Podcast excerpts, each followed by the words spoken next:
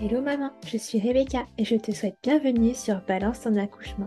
Maman d'un petit garçon et complètement bouleversée par la maternité, je te propose de retrouver ici chaque semaine un ou plusieurs nouveaux récits d'accouchement avec des mots authentiques, sans filtre et sans tabou. L'occasion de partager, d'apprendre et peut-être même de guérir autour de ce grand moment qu'est l'accouchement. Alors si tu es prête, c'est parti alors bonjour, merci à toi de me rejoindre pour ce nouvel épisode du podcast. Pour commencer, est-ce que tu pourrais te présenter, s'il te plaît, en me donnant ton prénom, en me disant combien d'enfants tu as et quel âge ils ont, et puis en ajoutant tout ce que tu aurais envie? Alors moi c'est Abby, euh, je suis maman de deux enfants, le plus grand qui a 4 ans et le numéro 2 qui aura 2 ans dans 3 semaines. Donc voilà, actuellement je suis en reconversion professionnelle et puis bah, je suis très contente de pouvoir euh, échanger avec toi euh, dans ce podcast. Eh ben, moi aussi. Merci beaucoup. Alors, première petite question qui nous met euh, toujours dans le bain. Est-ce que tu avais pensé accouchement dès le début de, de ta première grossesse? Alors, euh, moi en fait, je suis issue d'une famille euh, de cinq enfants. je suis la plus âgée et du coup, moi j'ai toujours vu ma mère mettre au monde ses enfants, entre guillemets. donc en fait, moi, l'accouchement, lors de mes grossesses, c'était même pas une question. Enfin, je savais que j'allais y passer. Et euh, j'ai assez mal vécu mes grossesses parce que euh, j'ai euh, j'ai une maladie neurologique qui me cause des douleurs, particulièrement en hiver.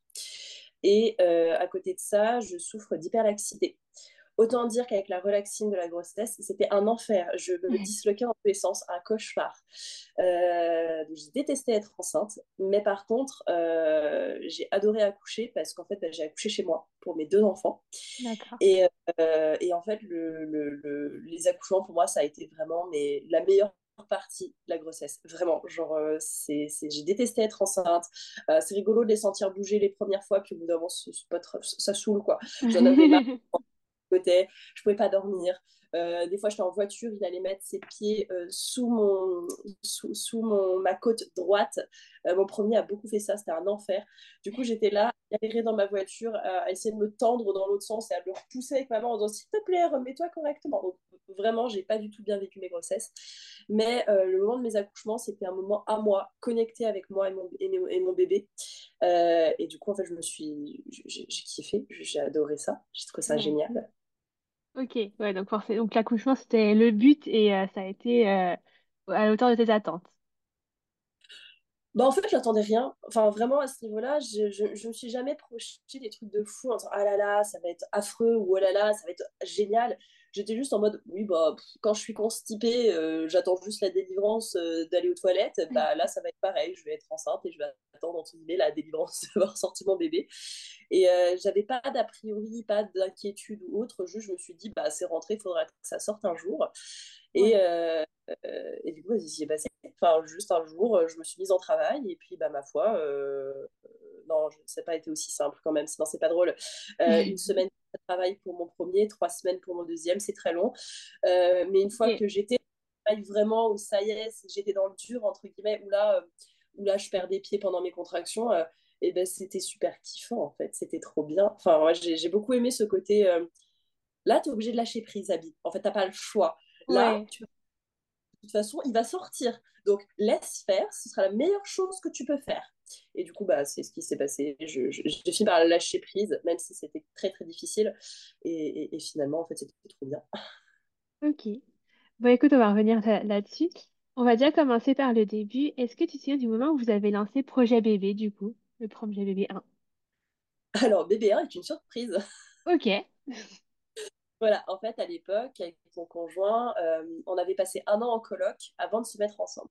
Ok. Euh, donc à la base, on est colocataire. Euh, six ans plus tard, on est toujours colocataire, mais paxé avec deux enfants. la coloc fonctionne plutôt bien. Et, et en fait, j'ai eu un implant qui m'a bousillé mon cycle. je l'ai enlevé. Et euh, donc, je faisais très attention, euh, on, se protégeait et tout ça. Et euh, il y a eu une fois où, en fait, j'ai eu un gros coup de stress quelques semaines avant. Mon cycle s'est retrouvé complètement décalé. Et c'était un peu chaotique. Et du coup, bah, entre gros guillemets, manque de peau, ça a été la fenêtre où, bah, du coup, je suis tombée enceinte. Okay. père, j'étais à 6 ou 7 semaines. Euh, complètement par hasard parce qu'en fait j'étais allée voir une sage-femme pour pouvoir faire poser un stérilet. Euh, elle m'a demandé de faire une prise de sang, euh, sachant qu'il faut savoir que pour cette grossesse, tous mes tests de grossesse sont revenus négatifs. J'ai jamais compris pourquoi. Donc tu as quand même fait des tests dans le doute avant de faire ça? Oui, ça, c'est je m'étais dit, bon, je fais pas un test parce que j'ai du décalage dans mes règles, mais je n'étais pas plus inquiète que ça parce qu'avec mes cycles complètement chaotiques, je m'étais dit, ma foi, voilà. Euh, peut-être que manque de peau euh, s'est passé à la trappe. Et bon, effectivement, hein, mais euh, mon test étant négatif, je ne me suis pas posé de questions plus que ça. Donc, je suis allée faire la prise de sang. je reçois le résultat début d'après-midi. Je l'envoie à ma sage-femme qui m'appelle. Elle me dit T'as compris? Je fais compris quoi? Elle me dit Bah, t'as pas compris. Comment ça, je pas compris? Bah, t'es enceinte en fait Et j'étais Ah? Ah merde Ah, ok bon. Donc pas de stérilet du coup? J'étais un peu en mode, bah, ok, bon, bah, ma foi, pourquoi pas. Euh, du coup, bah, il a fallu que j'en parle à mon conjoint. En plus, il n'était pas là, donc j'ai attendu qu'il rentre. Parce que je, me voyais mal lui envoyer un SMS. Et du coup, là, ça a été un peu en mode, ok, bah, qu'est-ce qu'on fait? Qu'est-ce qui se passe? Lui, bah, ça faisait pas longtemps, ça faisait six mois et demi qu'on était ensemble. Euh, relation très compliquée entre ses parents et moi. Euh, étudiant. Lui, il était en deuxième année de licence. Euh, moi, je bossais, mais bon, euh, pas, pas de fou non plus. Donc, c'était un peu en mode, OK, qu'est-ce qu'on fait? Qu'est-ce qui se passe? Et euh, ça a été un peu sujet difficile, mais moi, je lui ai dit, écoute, moi, je prends la décision pour moi, pas pour toi moi, euh, je garde ce bébé parce qu'en fait, après avoir échangé avec plein de copines, dont deux copines qui étaient tombées enceintes au même âge que moi, l'une avait avorté et l'autre avait gardé. Et euh, celle qui avait avorté, elle m'a dit, écoute, je pense que la question à te poser, c'est toi, qu'est-ce que ça va te changer dans ta vie, en fait? Et je, je me suis dit, bah, en réfléchissant, rien, parce que je vis déjà comme je le veux et je sais qu'avec mes enfants, je vivrai comme j'ai envie, dans le sens euh, moi, j'ai du coup grandi dans une famille de cinq. Euh, on faisait l'école à la maison et euh, on, a vraiment vécu en mode au rythme de la vie sans se poser plus de questions. Sans, sans, sans, se prendre la tête sur quoi que ce soit, de il faut faire comme ci, il faut faire comme ça. Non, juste en fait, ma mère, elle a toujours vécu en nous embarquant partout où elle allait. on faisait tout comme elle, entre guillemets, dans le sens, bah, elle faisait de la cuisine, bah, on faisait la cuisine avec elle, le ménage, pareil. Et ensuite, donc, du coup, je me suis pas posé la question, je me suis dit, enfin, je me suis pas posé la question. Je suis pas allée chercher plus loin. Je me suis dit, bah, moi, là, garder ce bébé, ça me va, il n'y a pas de souci. c'est vrai que tu pourrais continuer ta vie de la même manière, quoi. Ça te. C'est ça. Pas... C'était pas un problème. En plus, à, l'époque, il n'y avait pas la loi sur l'IEF qui était passée, donc. Euh, c'était juste du déclaratif, un courrier à la préfecture, c'est bon, c'était terminé. quoi. Euh, Aujourd'hui, c'est pas la même chose. Et du coup, euh, mon conjoint, c'était beaucoup plus difficile pour lui parce qu'il était en mode, attends, enfin, j'ai 22 ans, je vais pas avoir un bébé maintenant, enfin, c'est un peu tôt, euh, ça fait six mois qu'on est ensemble, euh, j'aimerais pouvoir vivre d'autres trucs. Et je lui ai dit, tu peux rester, tu peux partir, tu peux rester, mais ne pas t'en occuper. Moi, à ce niveau-là, j'estime que c'est ta vie, tes choix, que moi, je fais mes choix pour moi, et c'est tout. Euh, finalement, la première écho, euh, il est vieux avec moi quand même, parce que pour lui, c'était important, euh, pour vraiment se positionner. Et là, ça a été, non mais je vais pas partir en fait, c'est mon bébé. et donc moi, très vite derrière, une fois que j'ai pris ma décision, j'ai fait, bah de toute façon, j'ai accouché à la maison. Ma mère avait accouché à la maison, euh, ma tante, toutes les copines de ma mère euh, qui faisaient l'école à la maison avec nous, elles ont aussi, euh, alors pas forcément pour leur premier, mais en tout cas, elles ont fini par accoucher à la maison de leurs enfants. Mon, frère et ma belle-sœur n'avaient pas encore de bébé, mais eux aussi ont accouché à la maison. Et, et du coup, en fait, je suis allée voir une sage-femme à côté de chez moi, la première qui passait. J'ai dit bonjour, je suis enceinte et je vais accoucher à la maison. Et elle m'a regardée, elle m'a fait pardon, je fais pas ça moi. enfin, vraiment, pour moi, c'était tellement normal que je me suis pas dit il y a des gens qui le font pas en fait moi je me suis dit, bah une sage-femme c'est son taf en fait vas-y elle fait ça ouais. Euh, coup de bol il y avait une sage-femme qui faisait des accouchements à domicile à 500 mètres de chez moi mais qui s'est okay. pendue par l'ordre sur mon terme Ah non La poisse, vraiment, j'étais dégoûtée. Donc euh, j'avais pris rendez-vous avec elle, j'étais allée la voir, et en fait, euh, il y avait une autre personne avec moi euh, pendant le rendez-vous, alors je n'ai pas trop compris qui était cette personne au début, parce que la sage-femme n'a pas pensé à, nous présenter. En fait, elle n'a pas tilté tout de suite. Et du coup, je me suis dit, bon, elle fait des rendez-vous groupés, pourquoi pas, après tout, je ne sais pas, c'est original.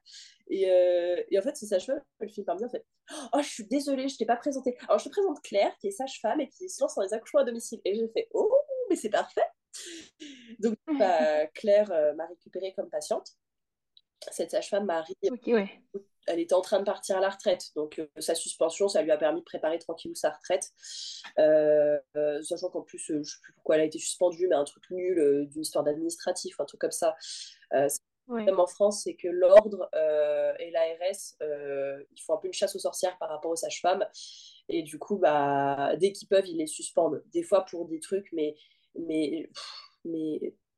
Oui, juste tu sors un tout petit peu du, du chemin ou des clous et c'est fini, quoi. Et donc, du coup, donc, euh, quand je l'ai dit à mon conjoint, euh, je lui ai dit euh, Ah, mais de toute façon, on a couché à la maison. Au début, il était un peu en mode Ah. Et après, il s'est dit Wow, après tout. Lui, il est antillais, il vient de Martinique. et sa grand-mère, elle a eu cinq enfants. Et sa grand-mère, il y a deux enfants qui sont nés à la maison sans assistance médicale au milieu d'une tempête parce que, bah, ma foi, euh, les Antilles, c'est pas très bien desservies hein, de base. Mais quand il y a un ouragan qui passe, euh, c'est fini. Enfin, quand il y a un cyclone, c'est terminé. Il n'y a plus personne. Hein. Et du coup, bah, deux fois sans assistance chez elle, comme ça.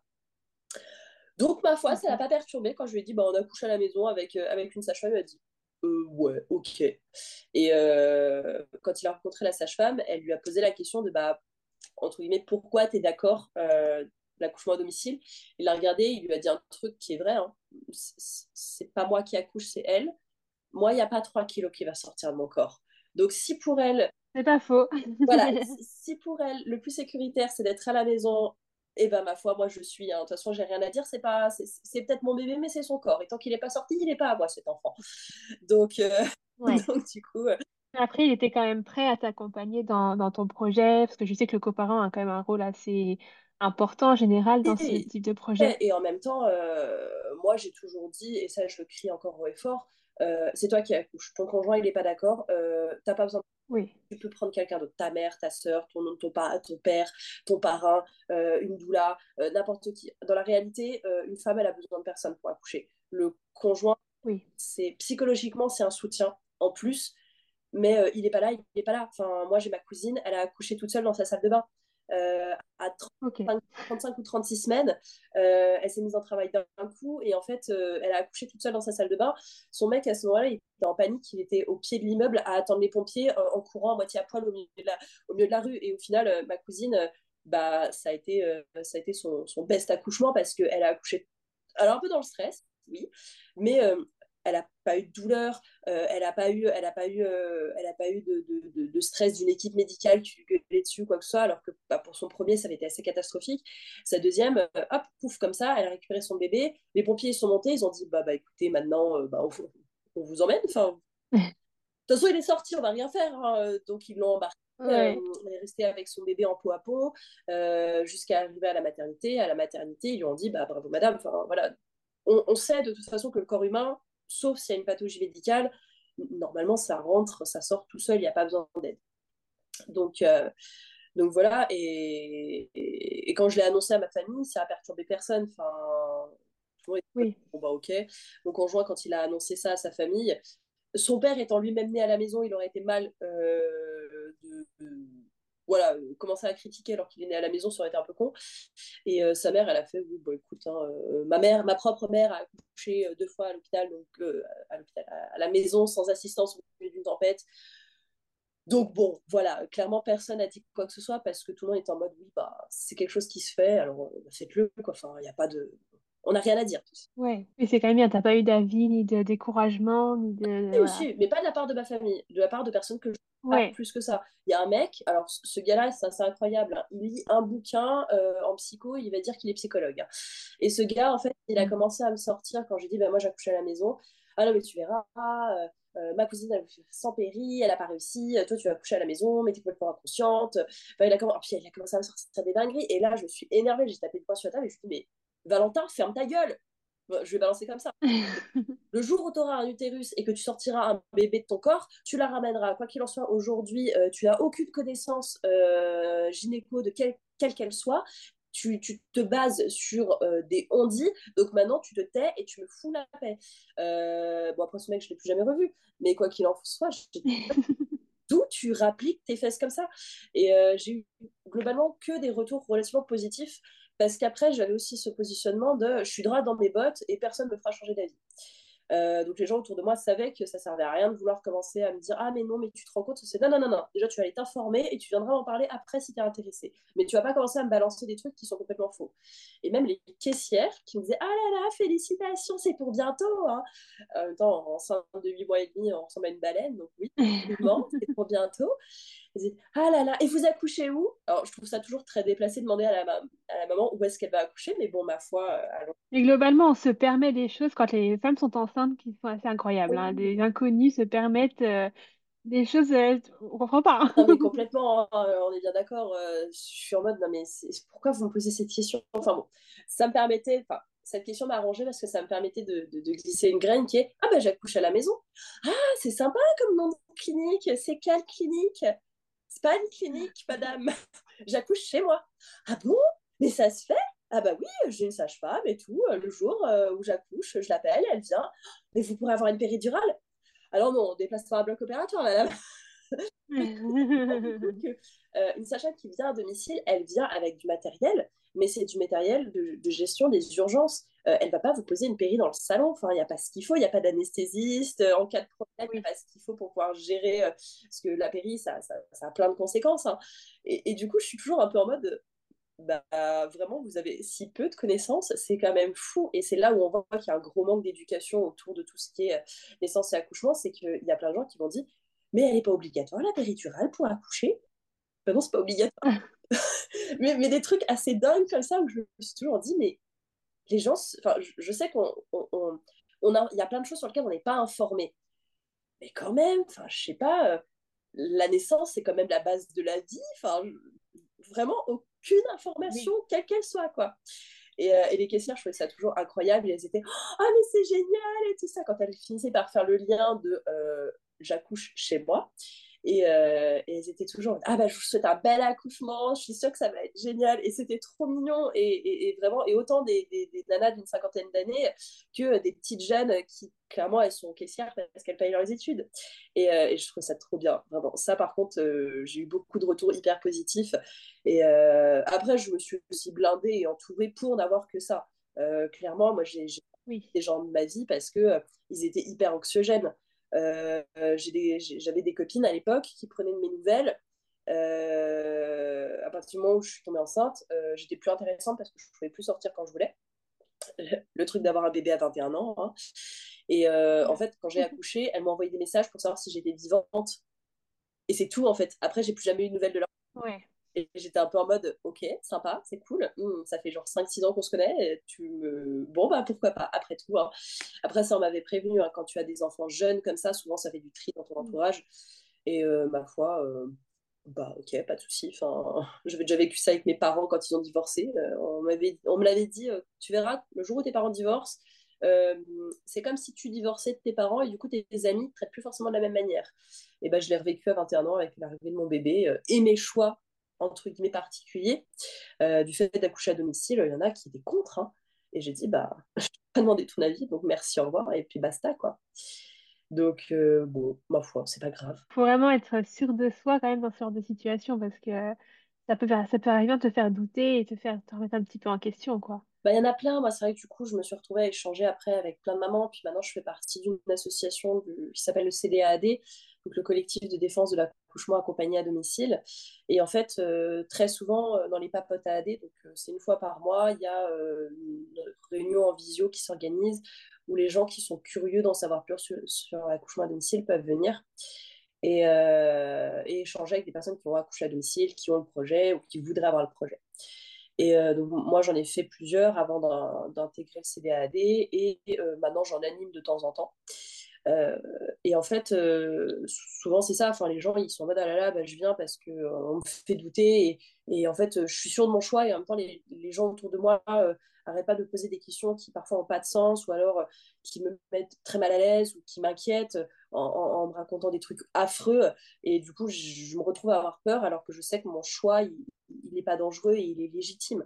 Donc euh, oui, non, mais il y en a plein qui se retrouvent à douter de leur, de leur choix et de leur capacité à mettre au monde un enfant parce qu'il y a Pierre-Paul Jacques qui est venu me raconter des trucs affreux, quand il y en a plein. Et c'est pas normal. Oui, c'est sûr. Parce qu'on respecte, à, contrario, euh, fais un accouchement avec péridurale, là par contre, euh, personne ne trouve rien à dire et à redire, ah bah tiens, non, faudrait pas, il vaut, il vaut mieux faire ceci, cela. Euh, c'est ça, enfin, en fait, c'est tellement devenu une norme sociétale que euh, d'accoucher avec péridurale que le jour où on veut faire autrement, et ben on vous regarde comme un extraterrestre. On dit, mais attends, tu te rends compte, euh, tu vas pas y arriver, c'est super dangereux. et s'il y a besoin d'une césarienne, c'est-à-dire qu'ils vont devoir te piquer, tu te rends compte, tu vas avoir des souffrances pour rien, alors que dès le début, tu pourrais prendre la péri, comme ça, tu n'aurais pas de souffrance. Des trucs, moi, je suis toujours hallucinée en me disant, mais waouh Après, en, France, il y a 82% des femmes qui prennent une péridurale, quoi. 82, c'est énorme. Oui, c'est sûr. ah non, non, mais vraiment, enfin, si on regarde les pays nordiques et les pays anglo-saxons, euh, on dépasse, euh, il y a certains pays où on est à tout juste 40%. Et c'est des pays euh, développés où il n'y a pas de problème, où du coup l'accouchement fait partie de l'offre de soins dans sa globalité. donc non, c'est sûr qu'en France, là-dessus, on est assez mal accompagné. Ça, il n'y a pas à dire. Ouais. Bon, alors, si on revient un petit peu à toi et ton expérience, euh, comment tu prépares du coup ton premier accouchement à domicile? Alors, euh, comment est-ce que je prépare mon premier accouchement à domicile? Euh, En fait, j'avoue, mais j'ai pas du tout préparé mes accouchements. Enfin, à part faire les, Ok, à part faire les prépas de ma sage-femme, j'ai pas fait plus parce que, comme vraiment j'ai grandi dans ce truc-là avec ma mère qui a accouché à la maison, euh, toutes les personnes autour de moi qui ont accouché à la maison. En plus de ça, j'ai beaucoup de chance parce que j'ai grandi entourée de sages-femmes qui font les accouchements à domicile et de doula. Donc forcément, j'ai baigné dans le truc. Donc j'avais déjà un million et demi de connaissances. Euh, et en fait, je savais très bien que, en dehors des prépas que ma sage-femme nous obligeait à faire, et ce qui est tout à fait entendable, parce qu'elle a besoin d'être sûre qu'on part tous avec la même base de connaissances, ce qui est relativement logique, euh, moi, j'ai rien appris vraiment, j'ai rien appris dans les prépas. Euh, pour tout ce qui était gestion de la douleur, pour moi, les, les, prépas de gestion de la douleur, c'est un peu du bullshit, dans le sens, euh, le concept de l'accouchement, c'est débrancher son cerveau. Si on commence à réfléchir à comment je vais gérer la douleur, on ne peut pas débrancher le cerveau. Enfin, c'est pas possible à un moment donné, on ne peut pas être logique et illogique en même temps. Et euh, j'ai quand même fait toutes les prépas parce que c'était ce qui était demandé. Mais je savais bien que le jour J, ma foi, euh, juste en fait, je me laisserais entraîner par, par mon corps et, euh, et je, je j'ai fait une préparation entre guillemets plutôt psychologique dans le sens je ne peux pas contrôler ce ça. Je ne peux pas, euh, c'est pas quelque chose qui, qui, qui, qui, se gère dans le sens, euh, on entend toujours la gestion de la douleur, le truc, le machin, mais en fait en réalité, euh, on n'a pas la main dessus. Gérer quelque chose, c'est avoir la main dessus. Là, on n'a pas la main dessus. Donc, juste, je suis partie du concept de il va falloir que tu prennes beaucoup de recul quand tu seras dans le truc, parce que tu ne peux euh, pas agir sur ton propre corps. Euh, tu ne tu, tu, peux pas aller contre les hormones, tu ne peux pas aller contre un bébé qui descend. Donc, la meilleure mmh. chose que tu as à faire, c'est euh, juste avoir une confiance en toi de malade, déjà, pour commencer. Parce que quand tu dis que tu as accouché à la maison pour un premier bébé, les gens ils sont en mode ah là là, pour un deuxième, troisième, pourquoi pas, mais pour un premier, c'est quand même dangereux. Pourquoi c'est quoi ça? Enfin, vraiment, à ce niveau-là, il n'y a aucun chiffre qui prouve que c'est plus dangereux d'un premier ou d'un cinquième. Hein. Et, euh, et du coup, euh, ouais, il y avait la confiance en moi et surtout, en fait, la connaissance de mon propre corps. Alors, je connaissais déjà bien mon corps avant. Euh, j'ai eu un accident quand j'étais plus jeune et du coup, j'ai dû apprendre à vivre avec la douleur au quotidien. Et, okay. et donc, du coup, ça demande déjà d'apprendre à se connaître énormément quand on vit un truc comme ça. Et ça m'a beaucoup aidé du coup pour mon propre accouchement de connaître mon corps parce que ça me permettait de savoir où j'en étais et ça me permettait comme ça de pouvoir aussi me dire bon bah là euh, voilà à peu près où j'en suis et je sais que ça se passe bien en fait. Donc euh, ouais. j'ai préparé mon accouchement euh, un peu dans ma tête. J'ai briefé mon mec en lui disant écoute le jour J je ne sais pas comment ça va se passer. Je peux avoir besoin de toi à fond en mode t'es là entre guillemets tu me coaches un peu comme on peut voir dans les clichés des films. Euh, tout comme je peux très bien te dire, tu fermes ta gueule et tu te mets au fond de la pièce. Ça a été la deuxième option. Euh... non, le pauvre, vraiment, sur les accouchements, il a servi à rien. Euh, à. Enfin, s'il a servi à rien. Sa présence m'a suffi. J'avais pas besoin qu'il me parle, j'ai pas besoin qu'il me touche, j'avais pas. Non, moi j'ai juste besoin qu'il soit à côté de moi et qu'il se taise. Et c'est tout. Genre, j'avais juste besoin de ça. Ouais. Et euh, c'est surtout lui, au final, qui a dû beaucoup se préparer parce que euh, en fait, il a, il, lui, il n'avait jamais vu de bébé de sa vie. Euh, sa nièce, okay. il avait un bébé, c'était sa nièce et elle avait un an. Donc voilà. il était le plus jeune de ses frères et sœurs, donc bah, la voilà. une femme enceinte et qui accouche, ne connaît pas. Bon, après, il y a plein de mecs hein, qui ne connaissent pas, la majorité, à part les films et puis même de Nana, on n'a jamais vu ça en vrai. Et, euh, et, du coup, euh, et du coup euh, il avait très peur pour le après, est-ce que je vais être un bon papa et tout ça. L'accouchement, il n'était pas trop stressé, ça va. Il était en mode, bon, bah, parfois, la sage-femme, elle est là, s'il y a un problème, elle gère. Et du coup, en fait, on s'est plus préparé sur, bon, bah, après, comment est-ce qu'on fait? Je lui ai fait un cours de portage, je lui ai expliqué les couches là comment ça fonctionnait, je lui ai expliqué pour l'allaitement. Euh, que bah, en fait moi j'aurais besoin euh, pour, euh, pour que notre allaitement bah, ça se passe bien ils il, bah, prennent en charge la maison qu'ils s'occupent de faire à manger qu'ils gèrent en fait tout ce qui est à gérer pour que moi je puisse passer un postpartum relativement tranquille Ok, ouais. Donc voilà, et en fait, on a pris beaucoup soin l'un de l'autre. On a beaucoup pris soin de notre relation parce que on savait que c'était surtout ça en fait qui allait jouer le jour J, la confiance l'un en l'autre entre guillemets. Euh, du coup, j'ai préparé comme ça mon accouchement. Pour tout ce qui est un peu plus factuel de terrain, euh, bah, j'ai acheté ce qu'il y avait euh, sur la liste de ma sage-femme, donc des alaises jetables, une, une, bâche à mettre pour protéger le matelas. elle avait demandé, je ne sais plus ce qu'elle avait demandé, mais elle avait demandé plein de petits trucs. Donc, je me suis occupée de tout ça et euh, j'ai rien acheté pour mon bébé, moi. Euh, c'est, Moi, j'étais en mode, oh, bah, écoute, de toute façon, les trois premières semaines, il va vivre à poil contre moi, donc on va pas rien. Euh, c'est ma mère et ma belle-mère qui se sont pris le kiff d'acheter des trucs et j'ai dit pas de neuf. Je veux que de l'occasion. Je refuse d'avoir du neuf. Ça ne sert à rien. ça coûte méga cher alors que bah, c'est porté trois semaines, un mois à grand max et ensuite après c'est mis à vendre d'occasion. D'occasion, tu as des trucs qui sont neufs. Ouais. Hein. Donc, bah. Surtout pour les bébés, hein, ça va tellement vite que du coup, oui, clairement. ah, mais c'est tout à fait ça. Enfin, nous, on a acheté dans une ressourcerie les trucs. J'avais des trucs avec étiquette. J'étais, bon, bah, ma foi, écoute, hein, on a eu pour 20 euh, balles et on a de quoi habiller le bébé pendant deux mois. Donc, euh, ça va, tout va bien.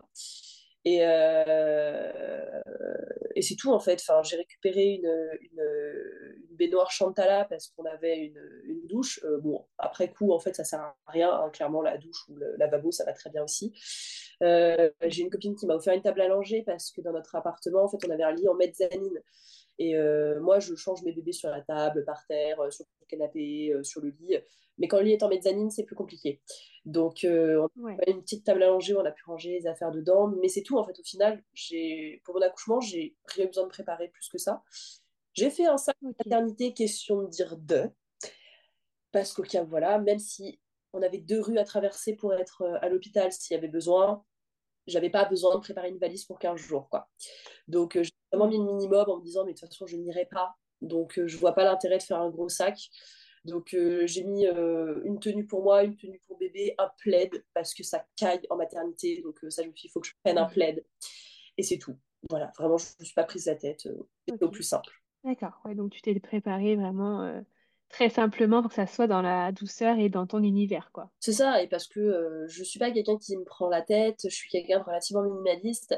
Et, et je savais que ça me servirait à rien d'avoir un million et demi de trucs. Enfin, voilà, je n'avais pas besoin. Et euh, pour tout ce qui est prépa à l'accouchement, euh, parfois euh, l'info, ça tue l'info. du coup, je suis beaucoup nourrie de, récits de naissance. ça m'a fait beaucoup de bien. j'ai aussi lu des récits où ça de transfert et des récits où ça s'est mal fini parce que c'est aussi important pour moi d'avoir vraiment toute la palette d'informations et de voir du plus beau, du plus incroyable l'accouchement orgasmique au pire truc avec euh, ça se finit en décès pour tout le monde. Quoi. Euh, ça, par contre, j'ai vraiment galéré à trouver ce genre de récit. J'en ai trouvé en anglais, mais du coup, sinon, en français, c'est très dur à trouver parce que c'est très rare. Et, euh, voilà, ouais, globalement, je me suis préparée surtout comme ça, en me projetant et en imaginant les choses pour me dire, bon, bah, je suis parée à toutes les éventualités. Ouais. Et est-ce que tu avais prévu euh, une piscine d'accouchement? Je sais que souvent, parfois, les sages-femmes à domicile en, en conseillent une. Est-ce que toi, tu avais prévu le, ce cas-là? Moi, je n'aime pas l'eau quand j'accouche. Euh, pour mon premier, je me suis contentée de prendre des douches, ça m'a suffi. Surtout que j'avais pas la place dans mon appart. Euh, pour mon deuxième, j'ai utilisé ma baignoire et c'était largement suffisant parce que moi, je, je, me sens pas accoucher dans l'eau. Enfin, je, Ok. Voilà, du coup, non, je n'ai pas, pas utilisé ça. Euh, j'ai des copines qui l'ont fait, qui ont accouché dans l'eau, mais moi, euh, c'était pas du tout un truc qui m'attirait. Euh, je trouvais que ça apportait rien de plus. Ouais, donc, clairement, il faut pas s'équiper d'un truc qui ne nous intéresse pas. Ok, bon alors si t'es ok, on va commencer à parler du jour J, le premier jour J. Alors tu m'as dit tout à l'heure que tu avais eu une semaine de pré-travail. Comment ça s'est passé du coup concrètement? Ah, du coup, alors pour mon premier, j'avais mal au ventre comme si j'allais avoir mes règles. Euh, j'allais à la selle en faisant un peu de la diarrhée. C'est pas très agréable, vraiment mal aux intestins, mal un peu partout. J'étais bon, super. Déjà, j'avais passé une grossesse de merde en ayant mal partout. Euh, là, en plus, les transits, ça fonctionne plus. J'étais un peu en mode, ça euh, en même temps, j'étais et t'étais où au niveau de ton terme à ce moment-là? Aucune idée. je sais que j'ai accouché à 40 plus 3. Donc en théorie, je devais être à 39, quelque chose. Ça, par exemple, c'est des questions où en fait, je me suis jamais posée parce que euh, en fait, c'est très, enfin, la manière dont a été calculé les termes, c'est hyper arbitraire. C'est un mec qui s'est dit bon, je vais regarder à peu près fin des règles, on va faire un calcul euh, à la Wallogen et on va faire une moyenne. Et du coup, la moyenne, elle est à 40, euh, enfin 41 en France. Mais en fait, c'est vraiment arbitraire. Donc, du coup, ça, je, et je le savais déjà. Donc, je ne me suis pas focalisée sur à combien j'étais. Moi, je me suis focalisée sur mon terme théorique, c'est le 27 parce que c'est euh, DPA, on dit c'est date prévue d'accouchement, mais ça devrait être date possible d'accouchement, parce que c'est pas euh, exact. Et du coup, je me suis retrouvée à me dire, bon, le 27, je suis censée accoucher, mais ma sage-femme part en vacances le 25. J'ai pas envie de me taper une heure de route pour aller à Grenoble, euh, parce que je suis Lyon. parce que là-bas, il y a des sages-femmes à AD que je connais très bien et qui étaient prêtes à m'accueillir chez elles pour accoucher à la maison si du coup ma sage-femme n'était pas là. Euh, ouais, j'avais un plan B. j'avais un super plan B chez les, euh, chez les copines de ma mère qui sont sages-femmes à euh, C'est bien ça. Mon objectif, c'était entre guillemets d'accoucher avant les vacances de ma sage-femme ou éventuellement après. Parce que me taper une heure pour aller jusqu'à Grenoble en voiture à 9 mois de grossesse, sachant que mon mari n'avait pas de permis, dans une Twingo. Ah oui. C'était pas l'idée du siècle, quoi. Vraiment. Pas envie. Ouais. Euh, donc je me sentais pas bien, ma sage-femme passe, euh, parce qu'elle faisait les suites de couches d'autres mamans, donc elle passe une semaine avant, elle me dit écoute effectivement là tu as des petites contractions, euh, donc voilà, j'ai deux trois faux départs des soirs où vraiment ça lance bien, mais la machine n'est pas lancée quoi, le tracteur il... Ouais. Euh, ça, commence, mais vraiment très très doucement, quoi. C'est ça. Mais c'était fatigant parce qu'en fait, moi, j'ai eu du pré-travail euh, toutes les nuits. Toutes les nuits, euh, ça, ça ah je, dormais mal, donc je dormais la journée.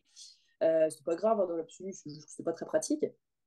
En plus, mon conjoint travaillait, donc du coup, bah, il, bah, il pouvait difficilement me soutenir toute la nuit. Sinon, le lendemain, il était, il était un peu éclaté pour, pour travailler, donc compliqué. Euh, finalement, le lundi, ma sage-femme passe, elle me fait un monito. Elle aussi, elle était un peu inquiète en mode, enfin, c'est la dernière, elle n'a pas accouché. Je pars à la fin de la semaine, ce serait quand même con. Ouais. Et oui, un petit peu. Qu'on se rate. ah, ce, serait, ce serait dommage. Euh... Surtout que moi, je m'étais pris la tête juste avant avec la maternité, donc ça n'avait pas aidé du tout. Hein. Euh, parce que, en, gros, à cause de ma pathologie neurologique, moi, je me suis brouillée avec la sage-femme qui voulait m'imposer des trucs et moi, j'ai dit non. J'ai dit, de toute façon, la loi, c'est moi parce que la loi Kouchner, c'est moi. ça lui avait pas plu. Du coup, elle m'a classée en grossesse pathologique pour m'emmerder, hein, clairement. La chef de service qui avait commencé à me dire Mais si vous n'êtes pas content, vous allez aller ailleurs. Je, je, je, la regardais et je lui ai dit Vous vous foutez de ma gueule Je vis à deux rues d'ici. Je ne vais pas aller m'inscrire dans une maternité qui est à 3 km alors que je peux juste traverser la rue si j'ai si besoin. Donc en fait, à un moment donné, euh, vous n'êtes pas contente, c'est pas mon problème. C'est moi qui accouche, c'est pas vous. Elle n'a pas apprécié. Euh, clairement, euh, elle n'a pas aimé et en même temps, moi, j'étais en mode mais vous n'avez pas le droit de m'infantiliser. Enfin, à quel moment vous allez prendre les décisions à ma place? En plus, quand on a 21 ans, euh, on vous regarde comme si vous étiez un bébé qui a fait une bêtise. Donc autant dire que j'étais sur un niveau de stress assez élevé, n'empêche, parce que pré-travail qui se, qui, se lance pas, euh, prise de bec avec euh, la maternité du coin, ma sage-femme qui part en vacances, ça fait beaucoup quoi. ça fait beaucoup de bon. Oui, c'est sûr. se passe Donc je vais faire un coup d'acupuncture parce que bah, j'avais mal partout. Je me suis dit vas-y, ça me fera peut-être du bien. Ma sage-femme passe du coup le soir, me fait le monito, elle me dit écoute, entre vendredi et lundi, tu es passé de environ 1 à environ 1,5. Donc je suis dégoûtée. Je Ok. On n'est pas dans un travail très rapide là. comment ça? Qu'est-ce que c'est que cette histoire? Genre, ça ne bouge pas? Non, pas beaucoup en tout cas. Et j'étais, non, mais je vais chialer trois jours et je suis passée de genre environ un à environ un et demi. Enfin, c'est pas possible. Et je me suis dit, bon. Et, ça, c'est souvent comme ça en fait. J'ai réalisé que pour le premier, euh, je, connais des copines, c'est pareil. Enfin, elles étaient tellement, ah là là, ça y est, qu'elles se mettaient le stress et ça avançait pas. Et c'est le jour où elles ont désespéré, elles ont chialé en mode, ah, j'accoucherai jamais. Que bah, finalement, c'est bon, c'est relâché, le stress est parti et on accouche derrière. Et c'est ce qui s'est passé pour moi, hein, clairement. Euh, elle lui dit, écoute, je repasse demain et on voit.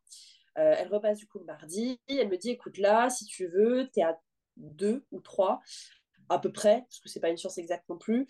Euh, si tu veux, je te fais un décollement de membrane et on voit ce que ça donne. J'ai fait oui. J'étais désespérée. Vraiment, j'étais en mode, on est mardi, tu pars samedi. Et puis genre, elle part pas, elle, part pas euh, à, à, 100 bornes, elle part à l'autre bout du monde. Donc c'est même pas genre, je peux l'appeler et elle peut quand même faire l'aller-retour. Euh, non, c'est fini là. C'est ça, je dis, de toute façon, vendredi soir, si j'ai pas accouché, elle prend son avion euh, samedi à 10h, euh, je vais pas l'appeler à 8h en disant, tiens, je vais pas lui faire louper son avion, quoi. Ouais. Euh, donc, bon, j'aurais déjà été à Grenoble hein, à 8h du matin le samedi. Hein. et moi. Et elle me fait le décollement de membrane affreux, hein. horrible ce truc, vraiment à ce niveau-là. je crois que ça a été le truc le plus douloureux dans mon accouchement au final. Euh, c'était pas confortable, mais bon, ma foi. Euh, euh, il est 20h, elle repart. je mange. 21h30, là, j'ai des contractions. Oh bordel, à gérer, c'était l'enfer. Enfin, c'était l'enfer. Vraiment, c'était plus la même. Je, je sentais qu'on était plus sur des contractions de pré-travail. Ouais, t'as passé un cap là. Exactement. J'étais trop contente. Je suis en mode, ça y est, enfin Parce que si c'est pas ça, je, je, je me pends. Genre, c'est pas possible. Je peux pas comme ça, il va accoucher, genre, il euh, y a un problème, c'est pas normal. Ouais. 20, 22h30, ça fait une heure, j'ai des grosses contractions. Et en fait, j'avais beaucoup mangé. Et en fait, je me suis mise à vomir. Sauf qu'en fait, j'ai fait une fausse route et je me suis mise à m'étouffer. Donc, je me suis. Ah. Et j'étais là, je pouvais plus respirer. Et je me suis dit, non, mais t'es en train d'accoucher là, ça y est, c'est parti. Euh, on tout le monde t'a dit ouais tu vas mourir d'une hémorragie tu vas jamais réussir à accoucher parce que je sais pas trop quoi. Non je me suis dit là je veux quand même pas crever parce que j'ai vomi et tout fait quoi genre c'est pas possible. Et là je me mets ma bassine je regarde mon conjoint désespéré il me regarde il sait pas quoi faire il essaie de me taper dans le dos. Finalement grosse contraction qui arrive du coup j'ai réussi à expulser euh, ce qui s'était coincé dans les voies respiratoires. Et je me suis sentie trop con en fait sur ce moment là je fais non c'est nul comme début d'accouchement. Enfin, pourquoi je peux pas des contractions qui montent petit à petit et tout va bien Non, moi j'ai des contractions qui montent petit à petit et bam, je vomis et j'ai failli m'étouffer. c'est nul quoi. Et euh, du coup, je, suis là, je, je, je, m'en suis foutue de partout, bien évidemment, sinon c'est pas drôle.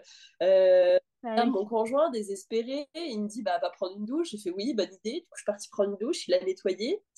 Euh, alors, pour l'anecdote, c'est un peu dégueulasse, mais ça me fait toujours rire. Euh, on était tellement pris par cet accouchement qu'on a oublié le saut de vomi pendant trois jours. Donc, en fait, ah, on l'a mis de côté. Euh, il y avait une serpillère dessus. Et en fait, on l'a zappé. Puis, au bout de trois jours, je me suis dit, ça, ça pue dans la maison. et oui, parce qu'en fait, on l'avait juste bêtement oublié sur le côté, dans, dans l'angle, derrière la porte. Ouais, vous aviez autre chose en tête, quoi.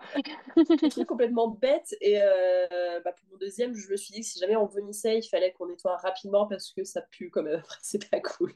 Ouais. Et du coup, pour mon deuxième, j'ai dit à mon conjoint euh, si jamais je vomis, on fait pas comme pour le premier, on n'oublie pas le saut trois jours. il m'a dit non, je m'en souviens. Je m'en souviens, donc effectivement.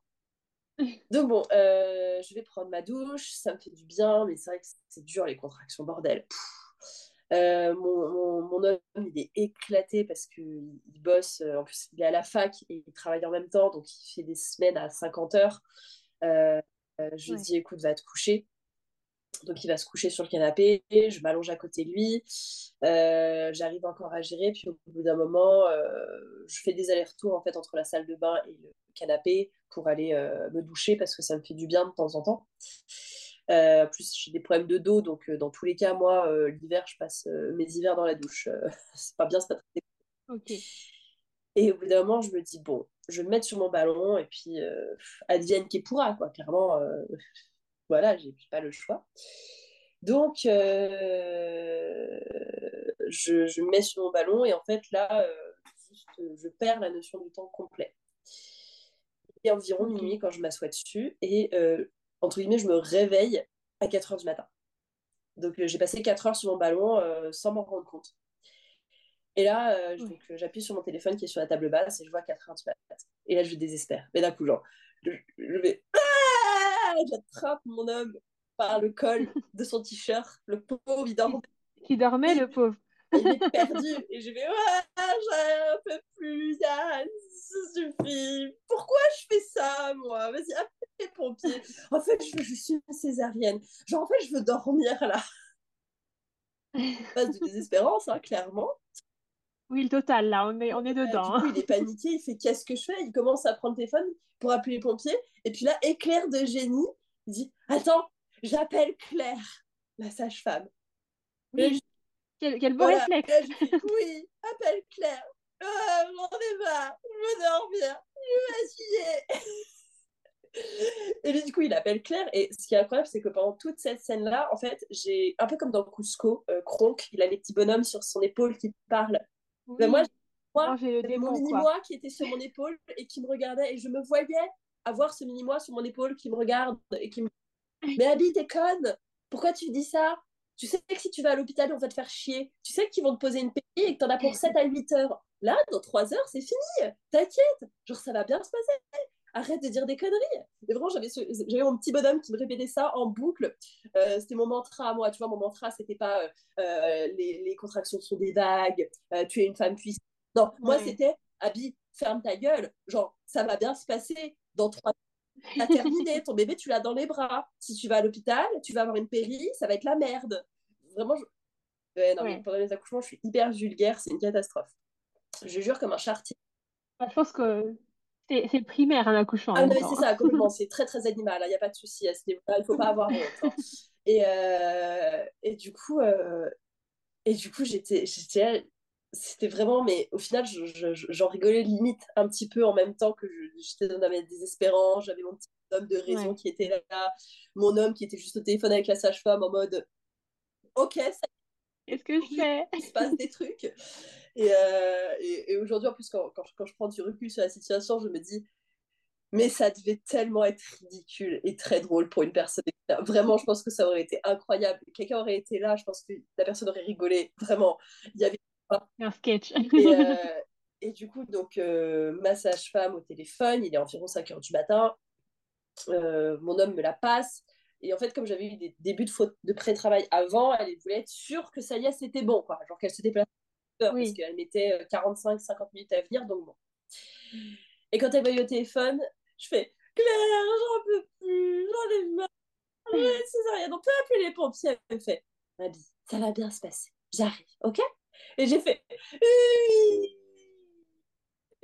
Bon, et ben j'arrive, ok? Je prends mes affaires et je me mets en route. D'accord Pathétique, hein, mais c'est très drôle et c'est juste le moment comme ça, quoi. Enfin, c'est tout. Donc, euh, on raccroche. Euh, moi, à ce moment-là, je m'éclate par terre sur le futon et euh, notre salon n'était pas très grand. Et comme je voulais pas accoucher dans mon lit en mezzanine, je me suis un peu risqué à 2 mètres de hauteur. On avait installé plus ou moins le salon et on avait mis un futon par terre pour pouvoir dormir dessus. Parce que le canapé n'était pas très grand non plus, donc pas très pratique. Et euh, je, je, je m'éclate par terre sur mon futon, euh, à moitié à poil. En fait, je sais pas exactement à quel moment j'ai fini à poil. Ça, j'en ai aucune, aucun souvenir. Et euh, Ok. Encore l'instinct animal, ça, euh, enlever tout ce qui n'est pas ça. nécessaire. J'ai mes contractions qui s'arrêtent. Phase de latence. Ça fait du bien, vraiment. Ma sage-femme arrive, euh, elle rentre, j'ai mon chien qui se met à gueuler. euh, parce que bah, du coup, le chien, quand quelqu'un rentre dans la partie, gueule.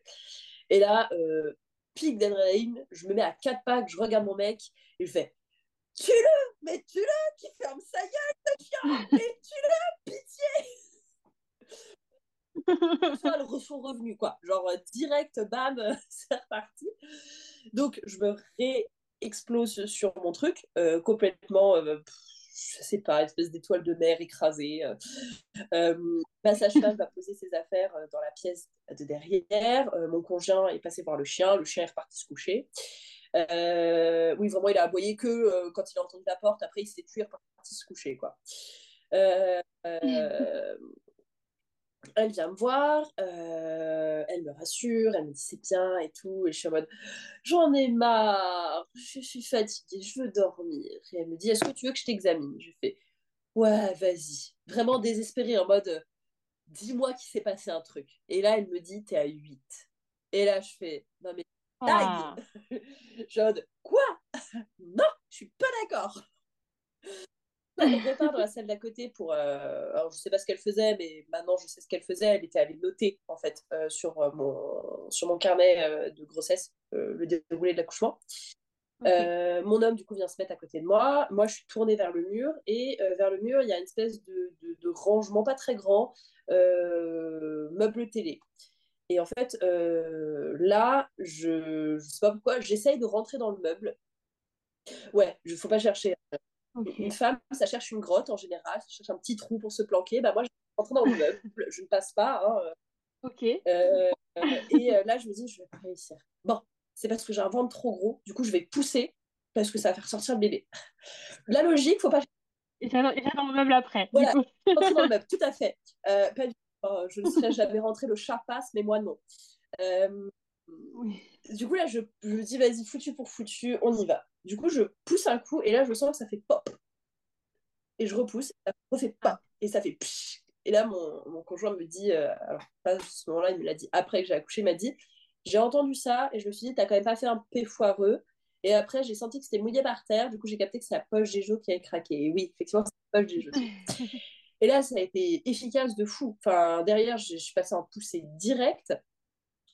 Euh, donc, du coup, là, je me suis mise à moitié à quatre pattes, moitié accroupie. Enfin, position qui n'a pas trop de sens dans l'absolu. Euh, ma sage il n'y a que toi qui accouches comme ça. Hein, clairement, euh, j'ai jamais vu une femme qui accouchait à moitié accroupie, à moitié à quatre pattes. C'était très bizarre. Et en fait, à ce moment-là, j'avais récupéré, et je ne sais pas à quel moment j'ai fait ça, mais j'ai récupéré tous les coussins, plaids, couvertures, euh, draps qui traînaient autour de moi et j'ai fait un énorme tas. Et en fait, je m'éclatais sur mon tas en mode euh, je me mets sur un ballon. Euh, je m'éclatais sur mon tas, je dormais. Et dès qu'il y avait une poussée qui arrivait, je me réveillais. mais genre vraiment en mode le, chien qui a entendu un truc pendant qu'il était en train de gratter la terre, hop là, hop, tel le lévrier, j'ai relevé la tête. Et là, et là, en fait, du coup, bah, j'avais envie de pousser, donc j'étais ah, vas-y, pousse un petit coup, et puis on voit ce que ça fait. C'est très bizarre, puisque c'est pas des poussées euh, abdominales que je faisais, je faisais des poussées utérines. C'est très différent, et euh, je sais pas comment, j'explique pas comment je fais. Aucune idée. Et du coup, j'avais une poussée, puis derrière, en avait deux que mon corps faisait automatiquement, donc ça faisait trois poussées d'affilée. Et euh, alors, ma, ma sage m'a dit environ 45 minutes. J'ai poussé quelque chose comme ça. Et euh, ouais, je vais le pousser. Je me rendormais. Mais vraiment, genre, je dormais, je ronflais, quoi. Euh, ouais, dans la pousse, c'est carrément, c'est pas. Ouais, ok. Écoute, euh, entre les poussées, il y a des pauses. Hein, et du coup, bah, c'est au max parce que mon mec et ma sage-femme, en fait, au début, il s'est perdu connaissance et, fait... et il m'entendait ronfler. Vraiment, je, je m'endormais entre les poussées. On récupère comme on peut, j'ai envie de dire.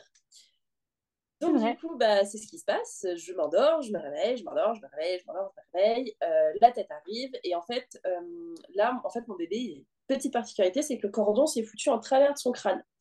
Et du coup, je mets ma main et je sens et ça brûle. Et je me dis, mais bordel, ça fait mal, quoi. Et moi, je dis, je fais. Ouais. Et ma, ma sage elle me l'a dit, hein, on s'est revu plusieurs fois. Elle fait, non, mais toi, ton accouchement, il m'a marqué. Hein. Tu es la seule femme que j'entends au moment de la pousser avec la tête Oh putain de bordel de merde, enculé de ses morts.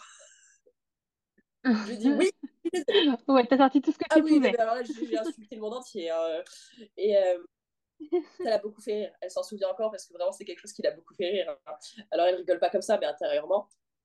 Donc, du coup, euh, la tête sort, soulagement. Et puis après, derrière, euh, bah, bébé, bébé, bébé sorti à la suite sur la, sur la poussée d'après. En plus, comme à chaque fois j'ai une espèce de trois poussées à la suite, euh, la première, la tête euh, a commencé à sortir, donc cercle de feu. La deuxième est sortie. La troisième, il a fait sa rotation et est sorti. Donc en fait, la sage-femme, d'habitude, il y a une pause entre le moment où la tête sort et, le corps.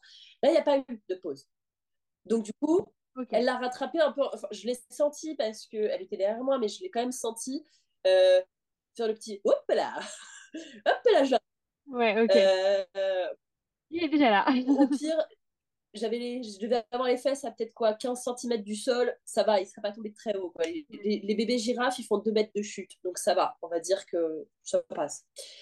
Mm. Et là, soulagement, délirant de dire Ah putain, ça y est, il est sorti, enfin Donc euh, là, elle me le passe entre les jambes, je le prends contre moi. Enfin, avant de le prendre, je le regarde et il était, euh, il était bah, tout en longueur, ce bébé. Euh, 3 kg 120, euh, 51 cm, 52 cm, je sais plus. Euh, donc vraiment tout en longueur, avec le crâne tout allongé et tout ça. Et le premier truc que je fais, que je, que je me dis en le voyant, c'est mais ça ressemble à rien, mais il est moche. c'est normal, c'est tout déformé un bébé à la sortie. Et du coup, j'étais en mode. Bah oui, oui. Bah en plus, il avait. Alors, dans la famille, on a les yeux assez en amande. Euh, et du coup, comme son papa est antillais, euh, il, a la peau, il avait la peau un peu mate. Et j'étais là, j'étais, mais pourquoi il ressemble à un asiatique? Genre, pourquoi il ressemble à un vietnamien? Je comprenais pas. Et du coup, genre, j'étais en bug. J'étais, bah, après, parce que c'est tout déformé, un bébé à la, à la sortie. Et du coup, j'étais, bon, ok, bah, ça va se remettre en place après. mais vraiment, sur, sur c'est ouais. moche, genre, ça ressemble à rien. Donc, je le prends sur moi, je me couche. Ah, soulagement, parce que c'est fatigant d'être à moitié sur les genoux, là. Et, euh, ouais. et puis, euh, et puis bah ouais, peut-être 15-20 minutes plus tard, ma sage-femme me dit écoute, ton placenta est juste là, pousse un petit coup et comme ça, bah, tu délivres et c'est bon, c'est fini, on, on, passe à autre chose. quoi. Donc, du coup, euh, ce que je fais, je pousse un petit coup, elle tire sur le cordon pour l'aider à sortir. Parce que comme je m'étais mise sur le dos, j'avais plus la gravité pour m'aider à faire sortir mon placenta. Donc, euh, bah, il a fallu donner un petit coup de main, même si, bon, ma foi, il était déjà décollé et tout. Il était juste à l'entrée. Elle me dit il est là, je le vois. J'étais ok, super. Ravie que tu aies encore la tête entre mes jambes. Je ne savais pas. et, euh... et puis, ouais, trop bien. Quoi. Enfin, genre, trop cool. Et moi, j'étais là et j'étais en mode ah, ça va en fait, c'est pas si dur. Hein. Vas-y, euh, je pense demain si vous voulez. Ok. Ah, non, non, mais vraiment, euh, finger in the nose, quoi. Même pas juste poser des questions. Euh, après, bah, mon conjoint a pris, euh, a pris bébé, je suis allée prendre une douche. Là, on a vu que j'avais déchiré à deux endroits, à la fourchette et au niveau d'une de, de, des petites lèvres. bah, ça, est-ce que tu veux que je fasse un point? J'ai dit non, j'ai assez douillé, genre, c'est pas grave, ça va se remettre. Ouais. Puis derrière, euh, tu prends ta douche tranquille, euh, tu, tu, tu, tu, mets tes petites affaires, euh, tu vas t'allonger dans ton canapé. j'ai pris le grand peignoir de mon homme, parce que j'ai eu la bonne idée d'accoucher sur le mien, donc le mien était dégueulasse. et, et, puis là, tu prends ton bébé contre toi, tu t'emballes et tu t'endors. Quoi. Genre, le kiff. Ouais. Genre, que demande le peuple? Et euh, ouais. ouais. du coup, euh, voilà, ma sage-femme est restée deux heures, euh, repartie. Mon homme, il allait se coucher dans notre lit. Moi, je me sentais pas de monter dans la mezzanine. Je suis restée dans mon lit, enfin, dans mon lit, dans mon canapé. Et puis, bah, après, ma foi, ça, ça a roulé tout seul derrière, allaitement, pas de problème particulier. ouais. On a fait les couches lavables au bout d'un mois parce que le premier mois, je voulais être tranquille, euh, qu'on qu apprenne à se connaître. Euh, et puis, euh, portage direct derrière. bon, après, coup, c'était pas une bonne idée de porter en écharpe tout de suite après la naissance. Vaut mieux attendre un peu parce qu'il a, pris, il a pris cher, Micheloun. Et puis, et puis voilà. Ok, ouais, donc tout s'est mis en place très naturellement. C'est ça, je, je... Bah, en fait, c'est vrai que du coup, je m'en suis rendu compte parce qu'après, euh, j'ai. Donc, c'était il y a 4 ans. Entre temps, j'ai plein de copines qui ont eu des bébés, j'ai connu... rencontré plein de personnes. Et euh, à chaque fois, c'est pareil, en fait. Je me rends compte que quand les gens, ils. Euh, juste, ils laissent faire, ça passe mille fois mieux que quand on veut organiser un million de trucs, quoi. Moi, au début, je m'étais dit, ah, je vais organiser plein de trucs, et au final, ça m'a saoulé, et j'ai laissé tomber, et je me suis juste contentée de vivre ma vie, et c'est passé comme une lettre à la poste. Et pour mon deuxième, c'est encore pire. J'avais rien. Mais quand je dis que j'avais rien, c'est j'ai j'ai rien pris, j'ai rien acheté. Je dis à ma sage-femme, bah, tu ramènes euh, les trucs que les mamans elles te filent après leurs accouchements parce que euh, souvent les sages-femmes à AD elles récupèrent euh, tout le matériel que- qui n'ont pas été utilisé par les mamans.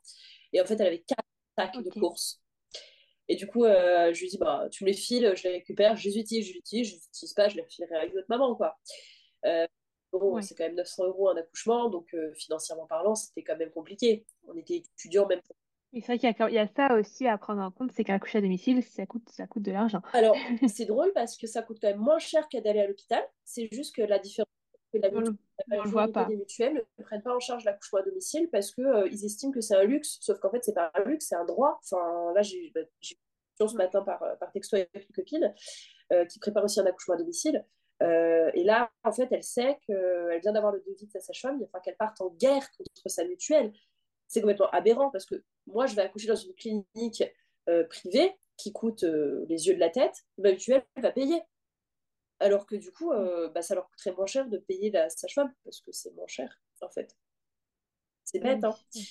Mais euh, ouais, euh, moi je sais qu'on était étudiants, parce que moi du coup, j'avais je venais tout juste de finir mes études, donc on a eu que la prime de naissance, et la prime de naissance est passée pour payer les accouchements. Mais de toute façon, j'aurais pas fait autrement. Hein. il avait fallu après la banque, hein. j'aurais demandé de l'aide financière euh, à des gens autour de moi, mais euh, c'est mort. Moi, je n'allais pas aller accoucher à l'hôpital parce que financièrement, je ne peux pas payer mon accouchement. Ça, c'est hors de question. Oui, oui, c'est sûr. Alors, du coup, à quel moment euh, vous avez lancé Projet Bébé 2 ou est-ce que c'est une surprise aussi? Et, et ça c'est venu tout seul?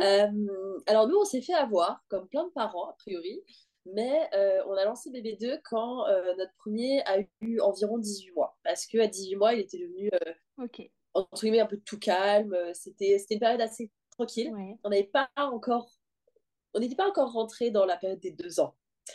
On n'était pas encore. Donc du coup, on s'est dit ah mais c'est tellement bien et tout. En plus, ça, on a eu de la chance parce que en fait, on s'est tapé le Covid. Euh, j'ai accouché en octobre, euh, le Covid c'était en mars. je devais reprendre en janvier. Je me suis pété la cheville le premier jour en arrivant au boulot. Ouais, vraiment pas de chance. Génial. Non, plus ça m'a arrangé. Hein. Euh, accident du travail. Premier jour, je reprends. Ça faisait deux heures que j'avais repris. Je suis tombée, euh, je me suis fait la cheville. Euh, en plus, avec mon hyperlaxité, c'est pas dix jours d'arrêt, c'est quatre semaines, un mois, un mois et demi. Ok. Donc, du coup, bah, je me suis retrouvée immobilisée chez moi. Donc, bon, bah, ma foi, j'ai profité de mon bébé. Enfin, voilà. On en profite. Hein le Covid est tombé. Euh, comme je suis asthmatique, que en plus de ça, bah, petit bébé, bah, du coup, j'ai fait partie de ceux qui sont sortis du confinement en dernier, donc genre en novembre, un truc comme ça. Ouais. Et euh, mon conjoint, qui du coup travaillait dans les écoles, euh, en plus du coup de, de, ses études, parce qu'entre temps, lui, il a continué. Hein, actuellement, il vient de finir son master et il prépare son doctorat. Donc quatre ans plus tard, il Ok, il y a encore. c'est ça. Non, mais on s'arrête jamais dans les études dans notre famille. Hein. C'est impressionnant. Ma mère, en balai, elle prévoit un master, elle a déjà deux bacs, trois licences. Alors bon. Voilà. Tout est une histoire de famille. Et, euh, et en fait, bah, lui, tous ses cours étaient en distanciel, comme du coup, bah, Covid, la fac avait tout mis en distanciel. Et il travaillait dans les écoles, mais comme on avait un bébé, euh, et bah, du coup, il était exempté d'y aller. Donc, vraiment, on a pu passer euh, les, quasiment la première année de notre fils avec lui. Euh, ça, c'était très cool. Euh, résultat, bah, quand il a eu 18 mois, on s'est dit Oh là là, tu imagines un petit deuxième oh, Ce serait cool. Moi, j'essaie. J'ai, Ça commence à manquer le petit côté bébé nourrisson mignon. Ouais, moi, je ne suis, pas suis pas particulièrement nostalgique de ça, mais oui, euh, c'est vrai que du coup, je m'étais dit Oh bah, quitte à être dans les couches, autant toutes les tout, tout faire d'un coup, comme ça on est tranquille. Euh, quitte à être dans l'allaitement, autant tout, être dans la suite, comme ça au moins je suis tranquille. Et euh, après, on n'en parlera plus. Alors moi, j'ai toujours voulu en avoir trois. Euh, mon conjoint, il ne savait pas. on en a deux. Peu de chances qu'il y ait un troisième. C'est un sujet qui. Ok, on est bien. Voilà, c'est pas à l'ordre du jour avant un bon moment, je pense. Donc on se dit, vas-y, on lance le truc. Donc on prend la décision en janvier. Euh, on lance du coup les essais en janvier, euh, sachant que moi j'avais prévu ma sage-femme qui entre-temps a une binôme qui est arrivée avec elle, donc c'était très cool, je savais qu'elle serait deux, donc quoi qu'il arrive, j'aurais pas le problème que j'ai eu pour mon premier deux. Elle est en vacances, elle sera pas là. Euh, ouais. Je tombe enceinte, je sais pas, ça devait être en mai, quelque chose comme ça. Mais bon, quoi qu'il en soit, du coup, quand je, le, quand je l'apprends, à ce moment-là, en fait, j'étais en stage avec ma sage-femme parce que euh, je voulais un peu plus en savoir de concrètement son métier de terrain en tant que sage-femme qu'est-ce que c'est? Parce que euh, bah, moi, j'ai passé 10 ans en tant qu'animatrice médiatrice et euh, quand je dis que je fais une reconversion, c'est qu'actuellement, je suis en train de rentrer en école de sage-femme. d'accord. C'est mon métier de rêve depuis que je suis enfant. pour plein de raisons, je ne suis pas allée et je me dis qu'aujourd'hui, bah, vas-y, fais-le en fait. Il y a besoin d'accouchement à domicile. Il y a besoin de sage-femme tout court, donc vas-y, lance-toi. En, en, faisant mes études en Belgique, j'en ai que pour 4 ans. Et 4 ans, c'est pas grand-chose en fait. Ok. Donc bon, oui, oui, surtout si c'est quelque chose qui te plaît euh, autant, euh, c'est sûr qu'il faut Ah bah foncer. oui, clairement. euh, moi, je- du coup, entre-temps, euh, j'ai assisté à des accouchements en milieu hospitalier, en milieu euh, à la maison. euh, Enfin, j'ai j'ai- j'ai- j'ai accompagné des mamans euh, avec ma sage-femme, du coup, en tant que stagiaire, euh, euh, sur des prépas, sur des consultations. Enfin, ouais, c'est c'est le métier de ma vie, quoi. Enfin, clairement, là-dessus, il n'y a pas de, Ok, il y a pas de doute. Et, euh, et donc, euh, j'étais en stage avec ma sage-femme. Je fais le test le matin. Euh, il revient positif. Et une heure et demie plus tard, en fait, j'étais avec ma ouais, sage-femme pour, euh, les, pour les consultations au cabinet. Comme du coup, j'étais en stage avec elle. Donc, ça a été vraiment la première personne au courant. Je l'ai dit à mon conjoint le soir, en fait. J'étais tellement à ma sage-femme, j'ai dit avec une copine, parce que je te téléphone avec une copine quand j'ai fait mon test.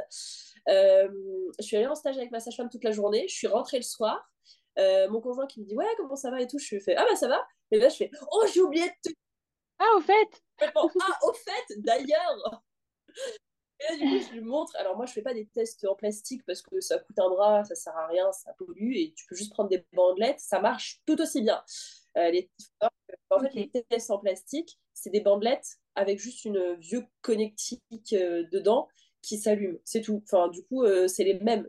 Plutôt que de se payer ça un bras tu payes 4 euros et tu as 25 bandelettes sur Amazon et qui fonctionnent très bien les 12 balles ton, ton clear blue là euh, il faut le savoir. Moi, je l'ai découvert bien après, mais il faut le savoir. Et euh, ok, ouais, c'est bon à savoir, ah c'est bah sûr. oui, bah, personnellement, je- l'écologie, c'est quand même important pour moi, et du coup, je me voyais mal.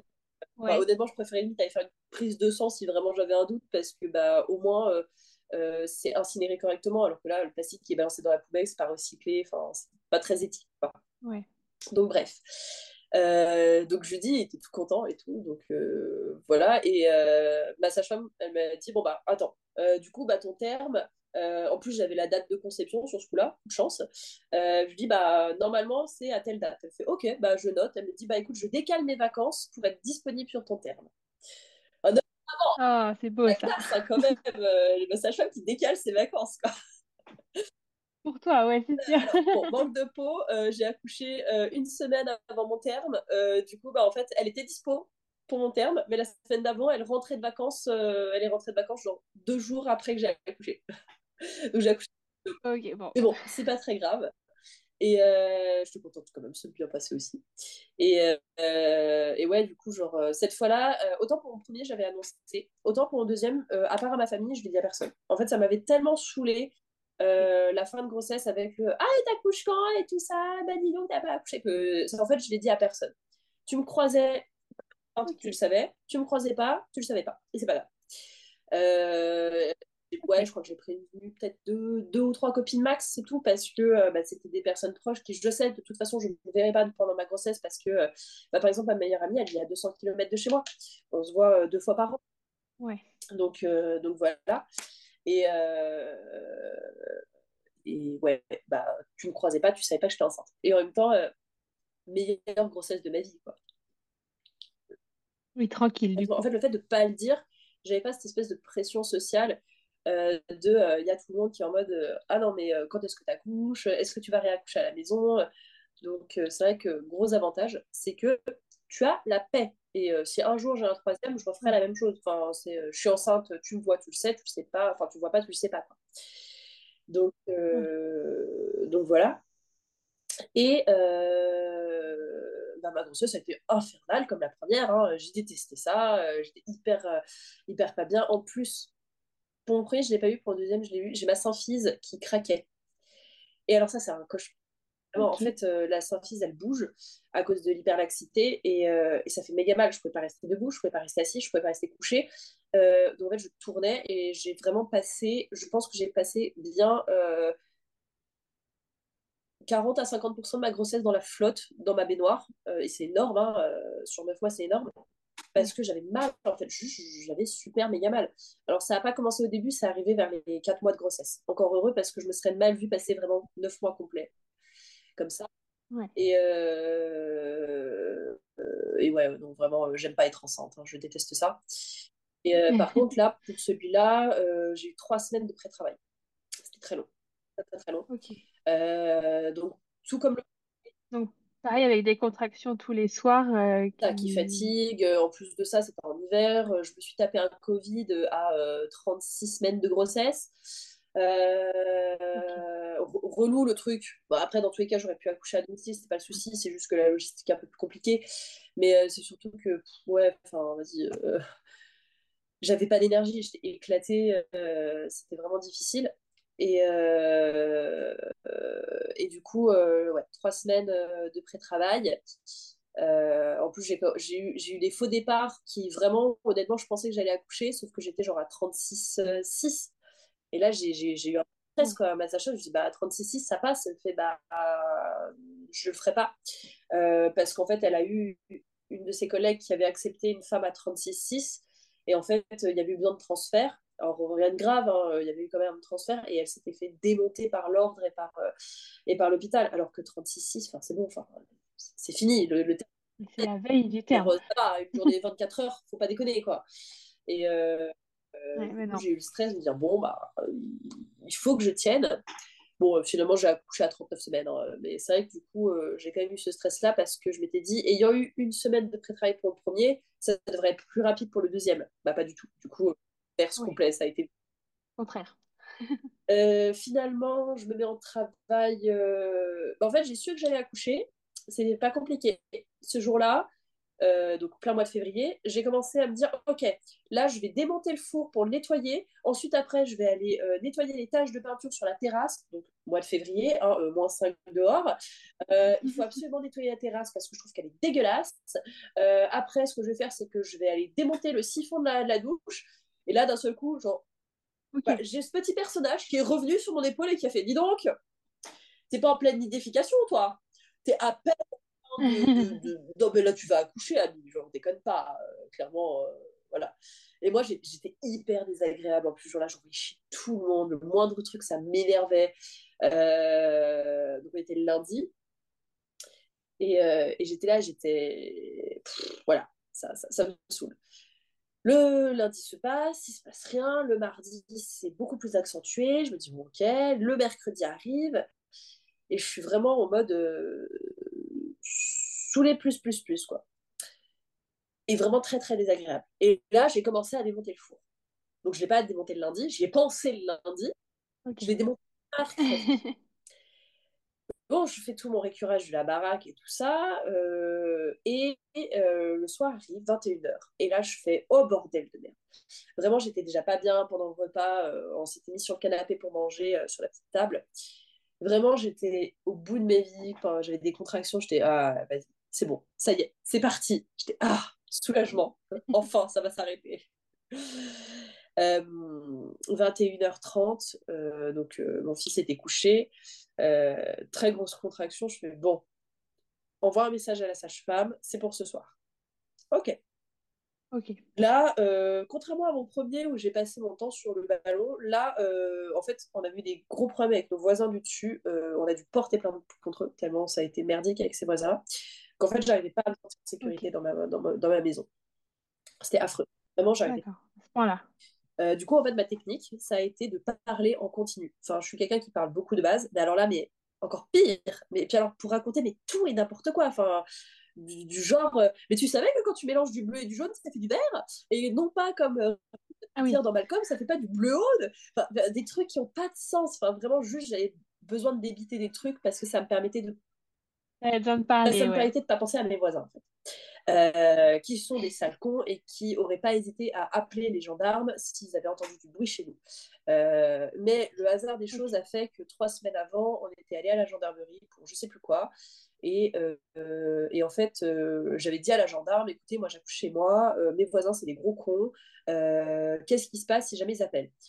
Elle me dit, écoutez, vous mettez une affiche sur la porte, et de toute façon, c'est ce qu'on avait prévu de faire, mais une affiche sur la porte en disant accouchement en cours, priez pas déranger, désolé du dérangement, enfin désolé pour le bruit.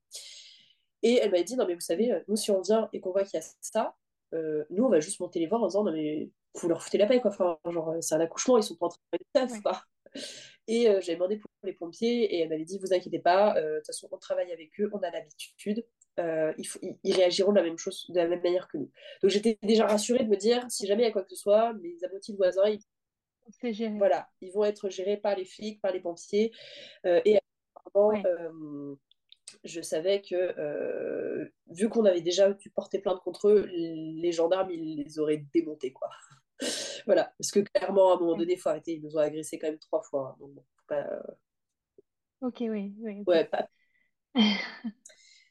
donc euh, là, je me dis, bon, mes contractions, en fait, j'ai perdu pied très rapidement en mode j'avais des contractions, je me jetais par terre. Enfin, vraiment, juste, euh, j'arrivais plus à tenir sur mes jambes. Donc, mon conjoint euh, était toujours à côté de moi pour me rattraper.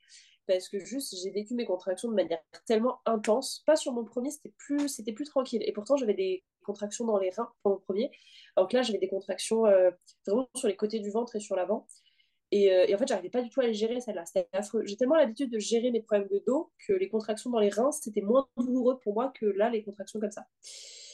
Euh, du coup, donc, euh, arrive 23h. Euh, Vraiment, là, je dis, appelle mes parents qui viennent, chercher, qui viennent chercher le grand. Moi, je veux avoir personne, je veux avoir la paix quand j'accouche. Donc, mon grand, il dégage. Parce que s'il se réveille, je ne veux pas qu'on ait à gérer le grand s'il se réveille. Donc, mes parents débarquent, ils attrapent mon fils, je fais un bisou, ils repartent avec.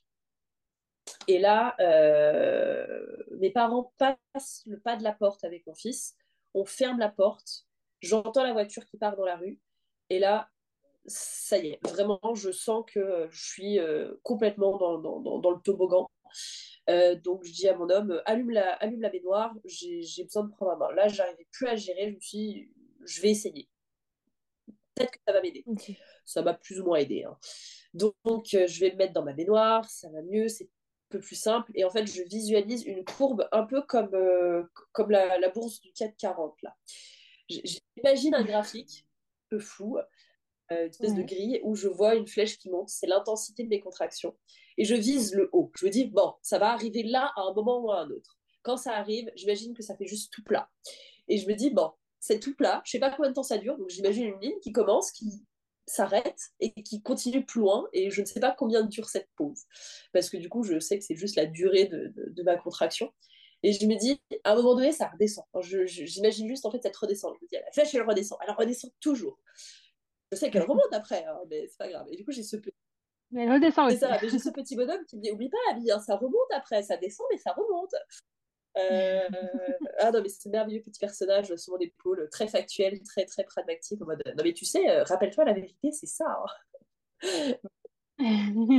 J'ai besoin de soutien, pas que tu me dises ça là tout de suite. Et euh, il est, ouais, il est minuit, minuit et demi. Mon conjoint appelle la sage-femme qui, elle lui dit T'es sûre? Et là, elle m'a entendu. Derrière, elle fait Ok, Vraiment, le son de son téléphone était tellement fort que je l'ai entendu dire Ok, j'arrive avec cette petite voix chantante. Et moi, j'étais en mode Et elle est en train de chanter alors que je douille, mais quelle connasse Ah non, mais je, l'ai dit, hein, je jure, comme un chartier pendant les accouchements, c'est un cauchemar.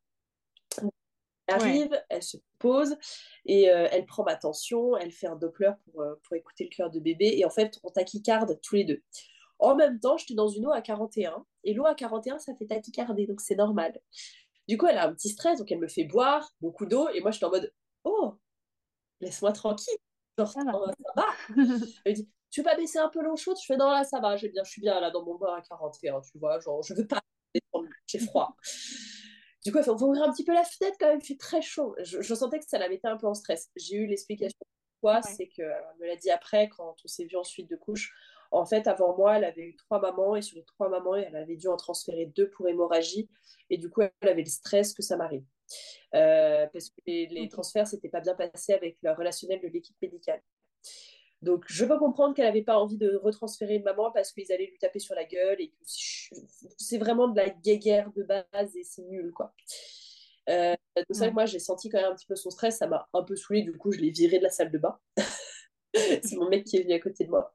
Et puis au bout d'une heure et demie, deux heures, euh, j'arrive plus à gérer, enfin j'arrive plus à vivre mes contractions en étant aussi sereine en fait. Euh, là, ma Sacha me dit écoute, tourne-toi sur le côté gauche. Et là, ça a été immédiat. Je me suis mise sur le côté gauche. Et là, bébé, j'ai senti qu'il a commencé à faire toboggan. Euh, là, du coup, gros coup de froid, coup d'adrénaline, hein, désespérance qui arrive. Euh, alors, j'ai pas désespéré comme mon premier où du coup, j'étais au bout de ma vie, je vais pas y arriver. Là, j'ai juste gros coup de froid, réveil. Mais vraiment, genre, je me suis réveillée d'un coup. Là, du coup, euh, je mets à quatre pattes dans ma baignoire le temps de la première poussée.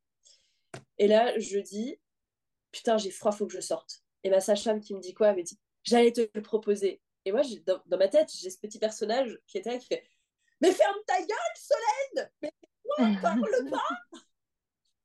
Pas entendre de bruit par les accouchements, j'ai vraiment besoin d'avoir du silence. Et du coup, comme j'étais en pleine poussée à ce moment-là, j'ai pas ouvert le bec, je suis sortie, et là, mais, mais comique le truc, je commence à sortir. Donc je sors un pied. Mon homme m'aide, enfin tente de m'aider. La salle de bain est pas grande. Ma sage-femme prend une serviette pour le sécher. J'ai une poussée qui arrive. Donc j'ai un pied dans la baignoire, un pied à l'extérieur. Je me casse la gueule. C'est mouillé par terre. Mon mec, il glisse. Ma sage-femme aussi. Mon mec nous rattrape toutes les deux. Euh, donc, il nous accroche toutes les deux avec un bras. Il a il est très grand, il fait 2 mètres. Euh, et, il attrape en fait l'angle de la porte, euh, le, cadran de la porte pour, pour ne pas tomber, parce que sinon, ce serait tous les trois ramassés par terre. On tombe comme ça. Et là, ma sage fait On va peut-être aller sur le lit, ce sera quand même mieux. Hein. Oui, oui, mais tais-toi toujours. J'avais dit à Yann, fais le tas comme pour notre premier. Tu prends tous les trucs que tu trouves, tu fais un tas. Il avait mis trois coussins. Donc j'arrive dans la chambre, je vois ça, et je lui fais Tu te fous de ma gueule? Attrape la couette et amène-la J'avais deux couettes. Oui, la, ma sage-femme a attrapé la couette, elle a fait un vrai tas avec la couette. Je me suis jetée dessus, je me suis éclatée dessus. Et j'ai dit J'ai froid. Donc on m'a mis la deuxième couette sur moi, et là, montée en température monstre. J'avais chaud je suis. Et là, dans ma tête, ce petit personnage m'a dit vaut mieux avoir chaud que froid parce que froid, tu risques de te crisper. Alors que si tu as chaud, au moins, tu vas dilater sans problème. Ce qui est vrai. Effectivement. On dit que pour un accouchement, idéalement, il faut qu'il fasse entre 24 et 28 dans la, dans, dans, la, dans la maison. C'est très chaud. Hein, donc bon. Donc euh, j'étais là et euh, alors ce qui était drôle c'est qu'elle a relevé l'arrière de la couette au-dessus de mes fesses pour que du coup elle puisse voir ce qui se passe quand même. Ce qui fait que du coup j'avais un petit courant d'air sur les fesses frais premier chaud partout ailleurs et j'étais en mode non, mais pareil encore une fois mais la situation était incroyable tellement comique. J'étais là les fesses à moitié à, moitié en l'air à l'air avec une couette dessus à suer à grosses gouttes euh, avec mon mec assis à côté de moi et qui me regarde toujours avec ce petit regard désespéré de je ne peux rien faire parce que bah tu peux pas prendre ma douleur enfin c'est moi qui vie toi tu peux juste être un soutien mental pour moi et ma sage-femme qui du coup avait sa petite salon frontale parce que les, les sages-femmes à AD souvent elles ont une lampe frontale pour pas allumer de lumière et, euh, et, du coup, avec son carnet à noter, mais vraiment, mais épique, quoi, comme, euh, comme situation. ça n'arrivera jamais à l'hôpital, hein, clairement, un truc comme ça, ça n'arrive pas. Ouais. Et du coup, comme pour mon premier, je m'éclatais sur mon machin euh, entre, les, entre les poussées et je dormais. Et là, contrairement à vraiment, je l'ai senti descendre dans le bassin. Et quand je l'ai senti descendre, j'étais en mode Oh putain Oh putain, il arrive et ma sage elle fait Mais c'est bien, vas-y, continue. Et mon mec, qui était juste là, à me caresser la tête comme un petit chien. Parce que si tu sais pas quoi faire d'autre, quoi. Alors il m'a dit qu'à un moment donné, il voulait passer derrière pour voir, et comme il, était en mode Ouais, c'est pas très intéressant, il est revenu devant. Et j'étais Ouais, non, mais t'es bien devant. Genre, tu restes devant moi, moi je veux pouvoir te regarder et savoir que tu es là et que tu me lâches pas. Si t'es derrière, je sais pas où tu es, ça me va pas. Et euh... donc ça, il me l'a dit après. Et, euh, et, du coup, je, suis là et juste, bah, je fais mes poussées. Et encore une fois, une espèce de position toujours hyper étrange entre le quatre et la croupie. On ne sait pas trop ce que je fais. Et euh, je mets la main, je sens la tête de mon bébé et je me dis, bon, ça va. Et en fait, je mettais mes fesses tellement près du sol que ma sage-femme m'a dit, heureusement que je sais que tu gères, hein, parce que je voyais rien du tout. C'est que, que ça devait se passer comme ça, il hein, n'y a pas de problème. Oui. Donc, du coup, euh, la tête sort, soulagement. Alors, ça fait très bizarre d'avoir une tête entre ses jambes qu'on peut tenir dans sa main. c'est une sensation tellement étrange, en fait. De, de, c'est super chelou. Vraiment, j'ai pas d'autres mots. C'est vraiment super bizarre. Euh, petite pause, poussée d'après, rotation sortie du bébé. Euh, bébé qui du coup s'éclate sur le matelas à la sortie euh, parce que bah, du... coup cette fois il va pas échapper oui bon après c'est pas grave hein, le, le, matelas il est épais euh, et j'ai les fesses tellement proches du sol que ma sage-femme en fait n'a pas vu quand est-ce qu'il est sorti parce que bah du coup comme je me redressais et que j'avais cette espèce de position bizarre, ma jambe passait derrière mes fesses et du coup elle voyait pas forcément ce qui se passait. Mais bon, euh, les sages-femmes maladies elles font beaucoup au bruit et du coup elles savent s'il y a un problème euh, grâce, grâce au son. Et, euh, et, du coup donc bébé né et là je m'éclate sur mon machin et je dis Solène prends-le je voulais pas que ce soit mon homme, je voulais que ce soit Solène. Je voulais que ce soit une femme qui touche en premier mon bébé. Du coup, elle prend le bébé et elle va pour le passer. Je fais non, donne-le à son père. Et là, moi, j'étais en mode, j'ai 17 secondes. Ouais, c'est super précis. Là, tout de suite, j'ai 17 secondes où je suis toute seule. Il n'y a pas de bébé accroché à mon sein en train de téter. J'ai pas de bébé à l'intérieur de mon ventre. Je suis juste toute seule. Là, c'est juste moi, qui suis toute seule. Ça fait du bien. Là, je prends ces 17 secondes de repos. Et après, passez-moi mon bébé, faut pas déconner. Euh, voilà. je prends mon bébé, je m'allonge tranquillou dans mon lit. Ah. J'ai mon homme et sa femme qui font je sais pas trop quoi. Et en fait, là, j'ai un réflexe qui me vient d'un article que j'avais lu euh, entre mon premier et le deuxième. J'ai lu cet article qui est qu'en Amérique du Sud, les femmes lèchent le, le vernix de leur bébé parce que euh, ça permet l'attachement, ça permet la lactation, ça permet la délivrance. Et en fait, j'ai cet article qui me suis revenu en tête. Et là, j'ai commencé à donner des tout petits coups de langue sur le crâne de mon bébé. Et euh, ma, ma sage-femme m'a dit Ah, mais c'était trop mignon, on aurait dit un petit chat, c'était trop chou. je l'ai écoute, c'est mignon. Et ah, bah, ça n'a pas loupé. Hein. Derrière, euh, je me suis redressée euh, comme un diable pour me mettre accroupie parce que j'ai mes contractions qui sont reparties euh, pour délivrer le placenta. Et en fait, ma sage-femme n'a pas eu le temps de capter. En fait, elle a juste eu le temps de voir que je faisais des petits bisous, les chouilles à mon bébé sur son crâne. Euh, elle a commencé à écrire euh, sur son rapport, elle a tourné la tête, elle m'a vu accroupie. Et en fait, moi, ça a été hyper efficace. Hein. Je me suis mise accroupie et là, j'ai fait Oh bordel, oh là, faut que ça sorte. Et en fait, mon placenta était tellement gros euh, que, que j'avais l'impression. J'étais en mode Non, mais je vais quand même pas accoucher d'un deuxième bébé là. Genre, c'est pas possible. Vraiment, j'avais, je, je sentais qu'il était tellement lourd dans, mon utérus que j'étais, mais j'ai quand même pas un deuxième bébé qui arrive, genre, c'est pas possible. Et du coup, j'ai délivré comme ça.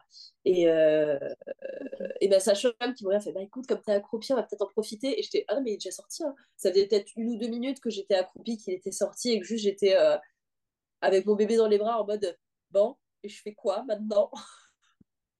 Comment je fais? Qu'est-ce que je fais? Et du coup, elle me regarde, fait, ah oui, ah bah j'avais pas vu. Et eh bah punaise. Et pourtant, moi, je l'ai entendu tomber hein, tellement il était lourd.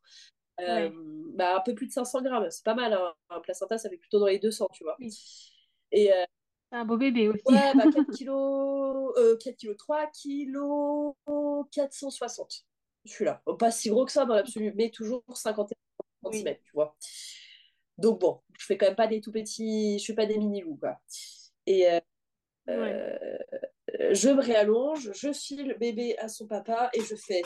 Ah. Bah, Sacha me dit, tu devrais peut-être le reprendre. Je fais, je vais aller prendre ma douche. Je le reprends après. Du coup, elle a pris le bébé les examens euh, pendant que moi j'allais me doucher. Mon homme, il m'a aidé parce que, ah, une gazelle, hein, impossible de tenir sur mes pattes. Hein. il dit, à moitié en train de me porter. Euh, je retourne me coucher, donc euh, j'ai enfilé mon slip avec ma, ma, ma, grosse serviette et mes 2 cm d'argile de, dans la culotte, ça soulage de, fou.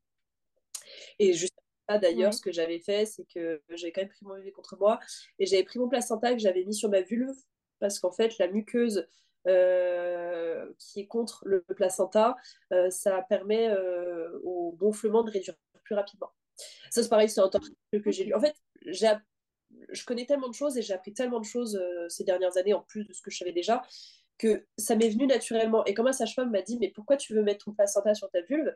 Je lui ai expliqué. Elle m'a dit, ah, mais je savais pas, mais c'est super intéressant. Je dis oui, bah tu sais quoi, si tu as des mamans, euh, je venais d'accoucher, hein. je dis, bah si tu as des déchirures, tu prends un, petit peu de la membrane du placenta, tu l'appliques sur la déchirure, et en fait, ça aide à la cicatrisation. Un peu comme les pots de poisson qui sont utilisés pour les grands brûlés, et bah tu fais ça avec euh, ta membrane de placenta et ça fonctionne. Et elle était en mode, ah bah je savais pas. la nana, elle vient d'accoucher, elle donne des conseils, quoi. Alors, c'est pas le moment, mais c'est pas grave. Et, euh, et, du coup, bah ouais, après, je, je, je, je, me suis installée avec mon bébé et tout euh, contre moi. On a clampé à ce moment-là, on a coupé à ce moment-là. Euh, dit Tu veux laisser combien? Je dis Tu laisses 15 cm. Elle me dit euh, Autant? Je dis Oui, oui, je veux faire une expérience. Je fais des expériences avec mes enfants. Et en fait, j'avais remarqué que quand on laisse, plus on laisse euh, de cordon, plus il sèche rapidement. Plus il est court, plus bah, c'est difficile à sécher. Euh, donc, du coup, on a laissé ouais, 10-15 cm. Et puis, c'est plus simple, tu le fais passer par-dessus la couche et tout. C'est tellement plus pratique. Euh, t'es pas gêné par la pince parce que tu mets un lien de cordon et tout. Trop bien. Et, euh, et ouais, je me mets avec mon bébé comme ça. Et puis, euh, il est, j'ai accouché à 5h du mat. À 7h, ma sage-femme est partie. et du coup, bah, après, j'ai replié jusqu'à 11h30 avec mon bébé dans mon lit, au calme, tranquille. Parce que pendant que j'avais, j'ai pris ma douche, après ma sage-femme, elle a fait les examens de mon bébé. Tant que je mmh. m'habille, en fait, mon homme a pris le bébé pour qu'elle puisse enlever euh, les draps souillés et tout ça, pour juste qu'on ait des draps propres qui étaient déjà préinstallés. Et là, blague énorme, donc j'accouche à la maison, sans péridurale, normal. Je regarde ma sage-femme et je fais Je peux avoir un doliprane? J'ai mal quand même. J'avais des tranchées en fait qui avaient commencé tout de suite et je les ai bien senties, les tranchées. Ah, elles étaient efficaces parce que j'ai pas saigné de la journée. Euh, j'ai pas saigné de la journée, mais le soir, quand je vais prendre ma douche, euh, j'avais des contractions monstres. Et en fait, j'ai un caillot de la taille euh, d'un foie qui est sorti. Vraiment, j'ai dû pousser. Euh, il est aussi grand que et, en fait, j'ai pas, j'ai quasiment pas eu de saignement parce que mon utérus a tellement contracté, a tellement été efficace. Je me demande si c'est pas le fait que j'ai léché le vernix de mon bébé. Vraiment, je pense que ça a beaucoup joué parce que derrière, j'ai quasiment pas saigné. Et mon utérus a repris très rapidement sa taille normale. J'ai vu ma, bah, j'ai vu mon ostéo euh, deux semaines après, ouais, parce qu'elle pouvait pas me prendre avant. Et elle m'a dit, mais t'es toute remise là quasiment. Donc euh, voilà. Euh, après, je sais que l'environnement dans lequel on accouche, ça joue aussi énormément, hein, ça c'est sûr. Et, mm. et, vraiment, non, mais le truc, il faisait la taille de ma main, quoi. Un foie. J'avais un foie dans la main. Et au début, je me suis dit, j'ai perdu foie, mais qu'est-ce que c'est que ça? Et en fait, je me suis dit, bah non, en fait, c'est un caillou, parce que je l'ai pris dans ma main dans la baignoire, ça ne passait pas dans le siphon, j'ai dû le mettre à la poubelle. Et j'étais, au début, j'ai vraiment eu peur. Je me suis dit, mais j'ai pas perdu un organe quand même, ça craint. Ouais, les hormones de l'accouchement, ça me fait penser des trucs euh, complètement hallucinants. Et, euh, et, après, je me suis dit, bah non, en fait, c'est juste un caillot, parce que je l'ai regardé en mode, est-ce qu'il y a des veines et tout, quand même, parce que bon, bah, ouais. et, et bah non, non, juste vraiment. Juste du sang.